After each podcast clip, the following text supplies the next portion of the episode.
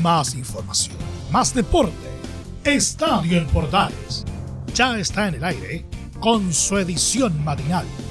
La primera de Chile, uniendo al país de norte a sur.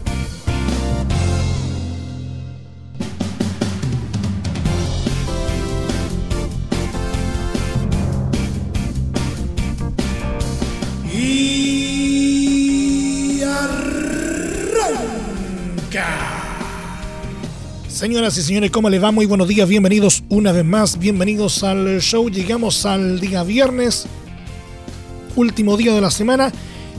Y lo más importante, hoy juega Chile.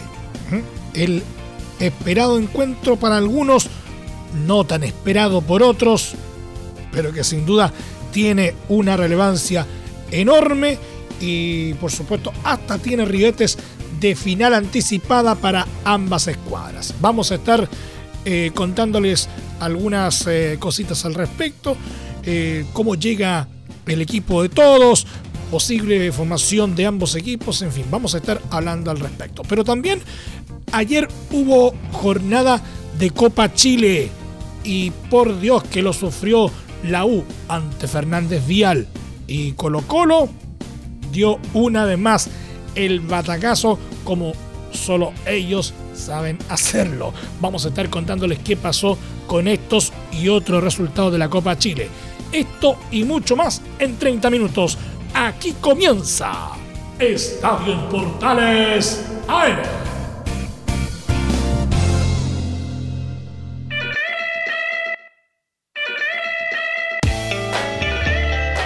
Desde el máster central de la Primera de Chile uniendo al país de norte a sur les saluda Emilio Freixas. Como siempre, un placer acompañarles en este horario.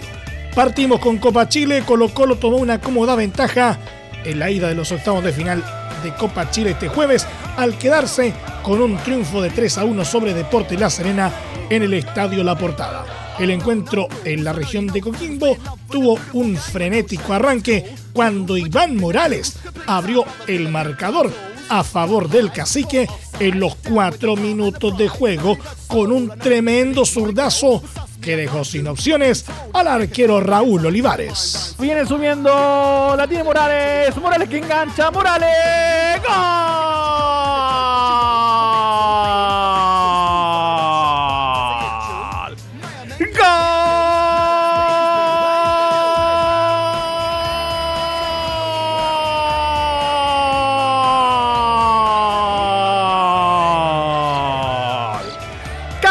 Cacique, cacique, cacique, cacique, cacique, cacique, cacique. La habilitación brillante para que por la zona de la izquierda, por ahí se cargara Iván solito, solito, solito. Se sacó encima la marca de dos. Remató al ángulo, nada hacer Olivares. Gran pase de Suazo. Y a los cuatro minutos ya celebra el conjunto Albo. Cuatro minutos, primera parte, Serena, cero. Colo, Colo, uno. Iván Morales. Bien a los papayeros les costó reponerse del tempranero gol en contra, fueron equilibrando las acciones desde el mediocampo, liderados principalmente por un activo Matías Fernández, que a los 16 minutos probaba a Brian Cortés con un temible tiro libre de distancia.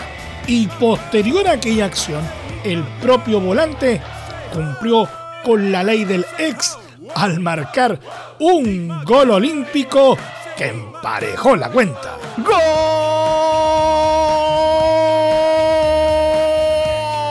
¡Cineta! ¡Gol!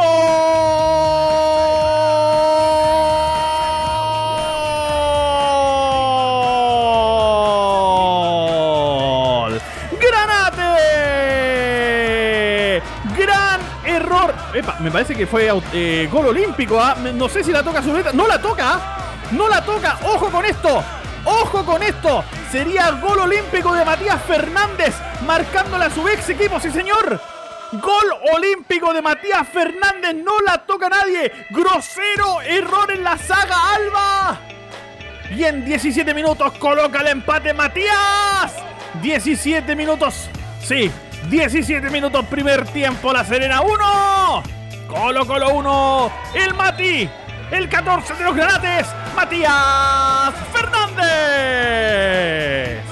la segunda mitad del encuentro tuvo un trámite más favorable a los salvos, que con control de la pelota y aprovechando sus ocasiones llegó a desnivelar nuevamente las cifras con el tanto de Gabriel Costa a los 57 minutos. Solari Costa.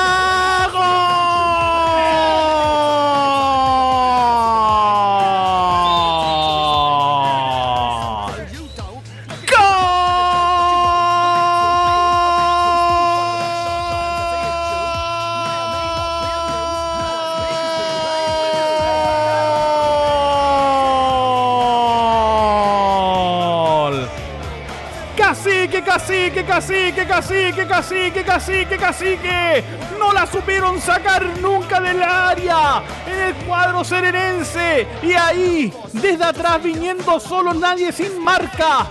Nadie lo marcaba al número 8 de los salvos. Gabriel Costa para colocar el segundo. Minuto 57. 12, 12 del segundo tiempo. Colo Colo 2. Serena 1, Gabriel Costa.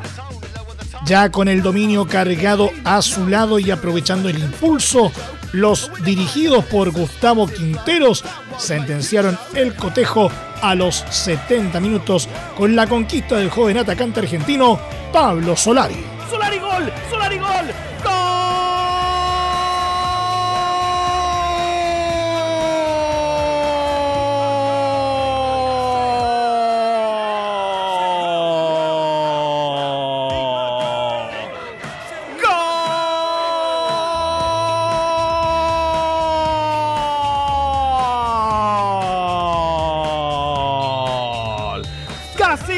Cacique, cacique, cacique, cacique, cacique, cacique. Error garrafal en la salida del cuadro serenense. Y en el minuto 15 la segunda parte Colo Colo se destapa. Apareció solito, solo otra vez. Un jugador entrando desde atrás sin marca. Esta vez es Pablo Solari. Para que en 15 de la segunda parte se vuelvan a abrazar los salvos colocar un poquito más de tranquilidad en la banca de Gustavo Quinteros. Pablo Solari. Serena 1, Colo Colo 3. Apareció, apareció Pablo Solari. De ahí en más, el popular supo defender la ventaja y mantener así el duelo hasta el pitazo final. Con el resultado final, Colo Colo se quedó con la primera opción de ganar la serie de cara a la revancha que jugará con La Serena el próximo domingo en el Estadio Monumental.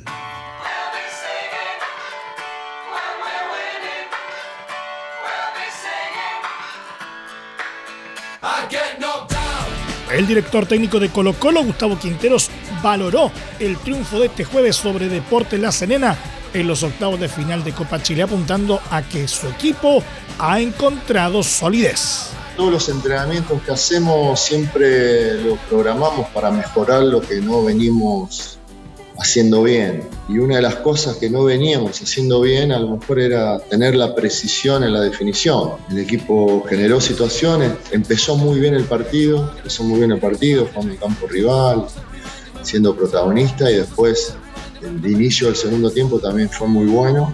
Hicimos los goles y Después eh, fortalecimos un poco más, tenemos dos sistemas que estamos usando y la verdad que, que nos está dando resultados, así que conforme, muy conforme con todo. En la misma línea, Quinteros añadió que en general el equipo jugó bien. Octavo Quinteros en Estadio en Portales, AM. Bueno, la verdad que en general el equipo jugó bien, estuvo el al principio, al comienzo del partido, lo vi muy bien al equipo, jugando en campo rival, convirtiendo, eh, con más posibilidades de peligro. Eh, yo creo que se cumplió el objetivo que era jugar bien, conseguir los tres puntos y hacer jugar a, a los chicos. Por otra parte, el DT se refirió al presente goleador que vive Iván Morales. Sí, estoy muy conforme con, Iván porque él venía, cuando llegué, venía una lesión muy larga, estaba fuera de forma, hoy está muy bien, está muy bien, juega todo el partido y aguanta, presiona mucho, hace una labor muy importante para el equipo y, y cuando él tenga precisión como hoy, no tengo dudas que va a llegar lejos. Finalmente, Quinteros tuvo palabras para la regla sobre el minutaje para los sub-21, señalando que tenemos que darle minutos a todos los jugadores que podamos para mantener la motivación y el nivel futbolístico. Tenemos que darle minutos a todos los jugadores que podamos para mantener la motivación, el, nivel futbolístico y llegar de la mejor manera al torneo también. Ellos saben, los jóvenes como los de experiencia, que para estar siempre ahí presente y jugar tienen que mantener un nivel óptimo, el mejor nivel de cada uno y brindar lo mejor para el equipo. ¿no? Por eso es importante tener dos jugadores por puesto con una competencia leal. Ellos eso sirve para que ellos crezcan día a día, que no se relajen nunca y puedan seguir siendo cada vez mejores jugadores. ¿no? Así que estoy muy conforme, muy conforme. Universidad de Chile se complicó más de la cuenta y solo logró conseguir un empate 1 a 1 ante Fernández Vial este jueves en el Teniente de Rancagua, dejando abierta la llave de octavos de final de la Copa Chile. En los primeros minutos del duelo de ida, el equipo dirigido por Esteban Huevo Valencia intentó controlar el juego a través de la posesión, pero se vio sorprendido por la profundidad de la llegada del inmortal, liderado en mitad de cancha por el veterano Arturo Sangüesa.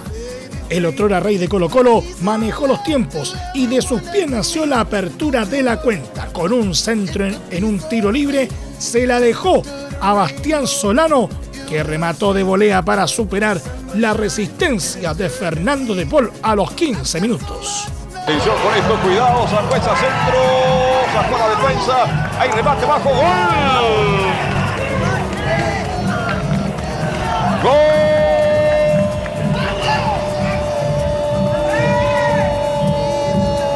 De Arturo Fernández Vial, entró muy bien ahí, se fue y sube, remató de derecha pegado al poste el centro, viene el área. La pelota quedó picando y la agarró prácticamente de bote y se me remató con potencia. Un remate violento pegado al palo derecho del portero de Paul nada pudo hacer. Y el balón que se va a la red. Centro de Sangüesa y el conjunto de Arturo Fernández Vial. Camiseta 19 con remate fácil cruzado, pegó al poste. Uno para Vial, cero para Universidad de Chile. Con el golpe, la U se volcó en ataque para empatar, pero se enredó con su propia jugada, con pocos disparos que pusiera en peligro al rival, aunque también se frenaban para no quedar mal parados ante las posibles contras del equipo penquista. Sin embargo, el empate azul llegó. Brandon Cortés, con jugada personal, encontró el camino y metió el pase para Joaquín Larribey que controló frente al arco para disparar justo antes del descanso a los 42 minutos. Va tomando en la marca técnico colocamos Solano, carga la U, se viene con todo Cortés, avanza Cortés, Cortés ganó la última línea, atención, llegó Cortés, la juega atrás, le queda la U, remate, contamos, tiro, gol de la Ribey.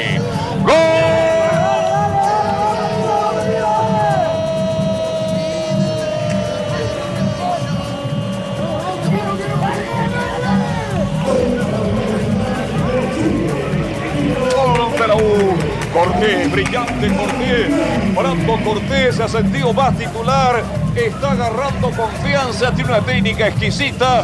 Gran jugada por izquierda del argentino que el ataque lo inicia justamente Lucán Parandía. Y ahí aparece Brando al entrar del área. Avanza Brando, se saca uno sobre la pisa Gambetta. Muy cortita, la juega atrás. Y ahí aparece de frente al arco entrando la Ribey y marcó el empate para la U. 42 minutos, 42 minutos. La Ribey, uno para la U, uno para Arturo Fernández Vial. En la segunda parte, la U tuvo chances de aumentar el marcador, aunque faltó precisión en las dos más peligrosas, un cabezazo de un Larribey desmarcado y un derechazo de Cortés. Por su parte, el Vial también pudo convertir el gol del triunfo, pero el meta Fernando de Paul respondió con gran reflejo para despejar un cabezazo en área chica de Harbottle. Finalmente, pese a los cambios, la U terminó agotada ante un rival de menor jerarquía, que celebró el empate como si fuera un triunfo y con la esperanza de dar la sorpresa en la revancha que se jugará el domingo 4 de julio a las 15 horas en el Estadio Esterroa Rebolledo en Concepción.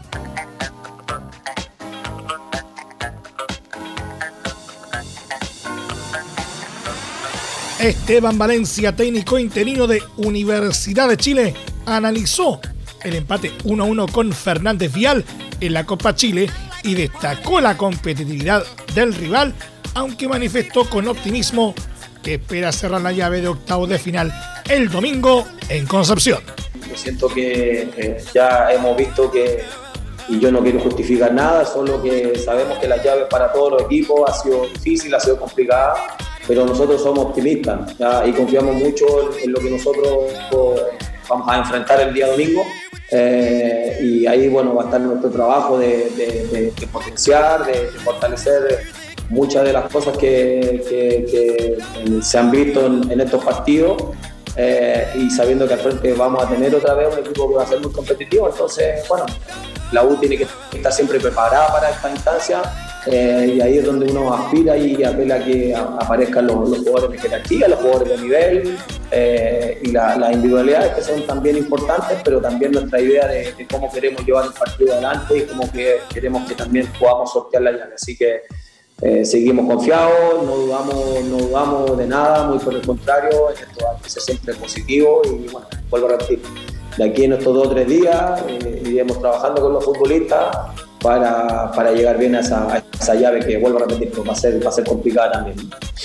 Valencia también resaltó la capacidad de reacción de sus jugadores al remontar un resultado adverso, tras comenzar perdiendo ante los penquistas. Finalmente, afirmó que si la respuesta a mejorar de cara al domingo es usar otros nombres y cambiar el sistema, lo harán. Pero el objetivo es conseguir profundidad en las llegadas al arco. Ñublense y O'Higgins firmaron este jueves en Chillán un apretado empate 1 a 1 en la ida de los octavos de final de la Copa Chile 2021. El conjunto de Rancagua, visitante en el estadio Nelson Oyarzún Arenas, abrió la cuenta en el primer tiempo con gol de Facundo Castro a los 33 minutos, pero no pudo sostener la ventaja y permitió que los locales lograran igualar en la recta final del compromiso. Cuando faltaban 10 minutos para el final del tiempo reglamentario, Nicolás Guerra bajó con el pecho un balón en el área y tras un gran amague definió con clase para dejar el marcador 1 a 1 a los 80 minutos. La revancha entre Ñublense y O'Higgins se jugará el domingo en Rancagua y el ganador enfrentará al vencedor de la llave entre Universidad Católica y Everton. Huachipato salvó un empate este jueves en la Copa Chile al empatar como visita por 2 a 2 ante Deportes Temuco en el estadio Germán Becker en la ida de los octavos de final del torneo.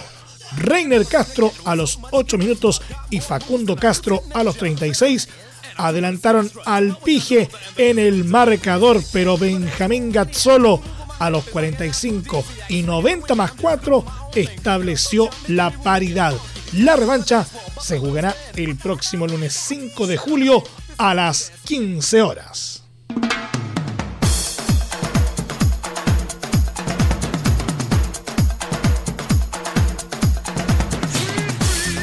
Y de Copa Chile nos vamos con La Roja. El director técnico de la selección chilena Martín Lazarte se refirió al crucial choque ante Brasil por los cuartos de final de la Copa América de Brasil 2021 y habló del estado físico de Alexis Sánchez, asegurando que lo esperará hasta el último minuto para definir su inclusión en el 11 inicial. A ver, primer punto, eh, todo el mundo sabe que Alexis sufrió una lesión, que digamos su tiempo de recuperación iba a estar más o menos ligado a la posibilidad de poder pasar, la posibilidad de pasar ocurrió de fase y Alexis llega bueno, en condiciones eh, muy, muy cercanas a su recuperación total o casi total. Cada minuto, cada hora juega a su favor. Vamos a esperar hasta el último momento, seguramente el entrenamiento de hoy, para ver en qué condiciones está. A ver, no lo voy a descubrir yo. Si está en condiciones buenas, ya no óptimas, pero buenas, lógicamente va a participar. Bueno, hemos manejado alguna serie de alternativas. Lógicamente no, la que hemos elegido, la que elegiremos no lo voy a hacer público, pero sí hemos manejado más de alguna alternativa tomando en cuenta las características del rival y la característica de los jugadores que tenemos, donde los jugadores entendemos nosotros se sienten más cómodos. En función de eso, elegiremos una de esas alternativas.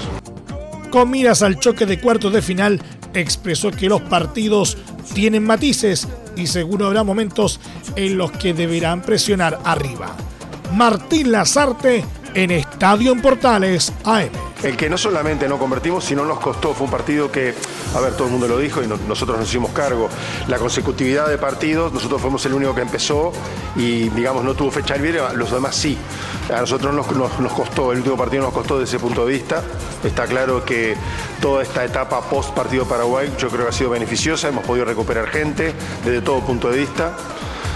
Me parece que más a más por ahí, ¿no? Lo otro es un tema por lo menos desde que yo llegué a Chile, que ya se hablaba, ¿no? De la falta de eficacia, de la falta de definición. Este, hace un ratito hablaba aquí Eduardo, ¿no? Este, estamos hablando de un jugador que está en estado de gracia, está muy bien, ha convertido goles. Este, Alexis se va a recuperar, ha aparecido Ben, es decir, tenemos una serie de alternativas que yo creo, repito, el fútbol no es enseguida, el fútbol hay que prepararlo este, y estamos muy, muy contentos y satisfechos con lo que viene. Ojalá que sea mañana, ojalá que mañana sea el punto inicial. Sobre las opciones de vencer a la verde amarela, apuntó que Argentina y Uruguay son equipos poderosos, pero con características diferentes a Brasil.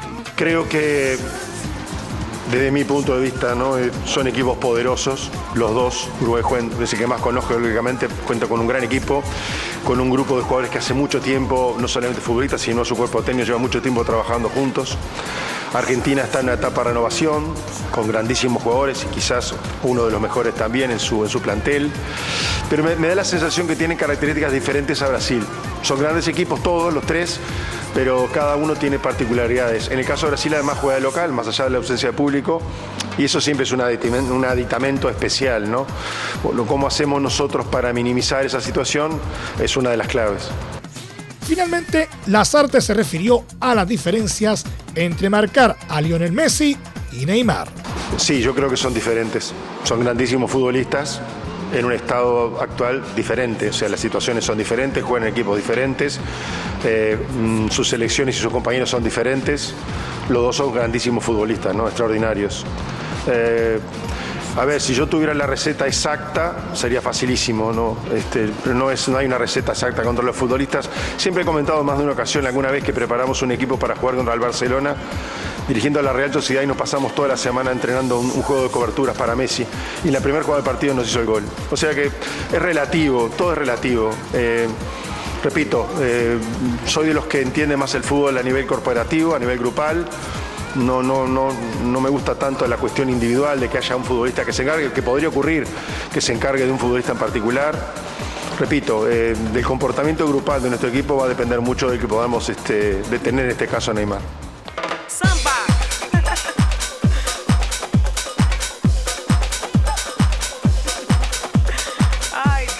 Y como ya es sabido, este viernes la selección chilena de Martín Lazarte tiene una cita con la historia en los cuartos de final de la Copa América ante su similar de Brasil en un duelo de dientes apretados en el que intentará eliminar al anfitrión.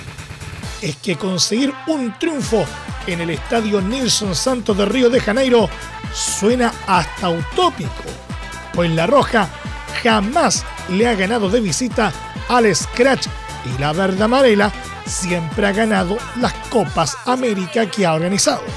Pese a esto, en La Roja hay ilusión, sobre todo por el regreso de Alexis Sánchez, que logró superar una lesión muscular para subirse al avión con rumbo a Río de Janeiro y saltar a la cancha este viernes. Sánchez acompañará a Ben Predon y Eduardo Vargas en labores ofensivas, mientras que Lazarte decidió usar una línea de cuatro hombres en el fondo.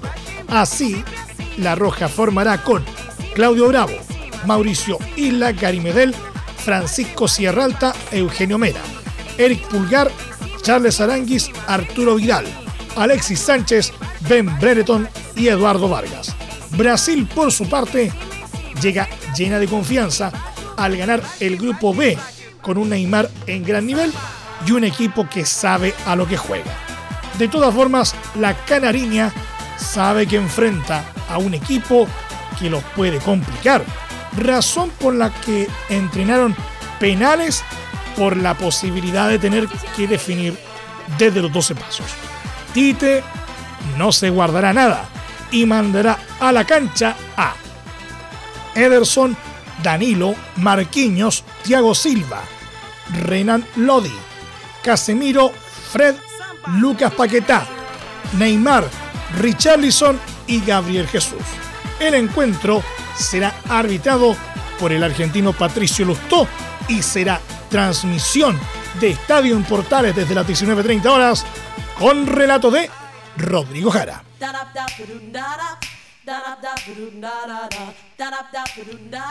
Perú y Paraguay afrontan este viernes a partir de las 17 horas en Goiânia uno de los cruces de cuarto de final más igualados de la Copa América entre dos equipos cuyo juego no ha sido brillante, pero que les ha permitido ilusionarse con la clasificación a semifinales del torneo continental. Perú llega al encuentro en un mejor estado anímico que su rival, con todo el equipo a disposición de Ricardo Gareca y con una sensación de mejora constante en su juego desde el inicio del torneo. Tras su pésimo comienzo ante Brasil por 4-0, Perú evolucionó y dio señales de carácter para terminar segundo del grupo B con 7 puntos, inspirados en la entrega del delantero Gianluca Lapadula para recuperar cierta compostura que el equipo había perdido en la clasificatoria para la Copa del Mundo. La historia también parece estar del lado de los peruanos, quienes han llegado a semifinales en tres de las últimas cuatro ediciones del torneo, así como el estadio de Goiânia, donde se disputará el partido que ya vio cómo Perú se impuso por 2 a 1 a Colombia en su mejor partido del campeonato, y cómo trabajó un sufrido empate 2 a 2 ante Ecuador.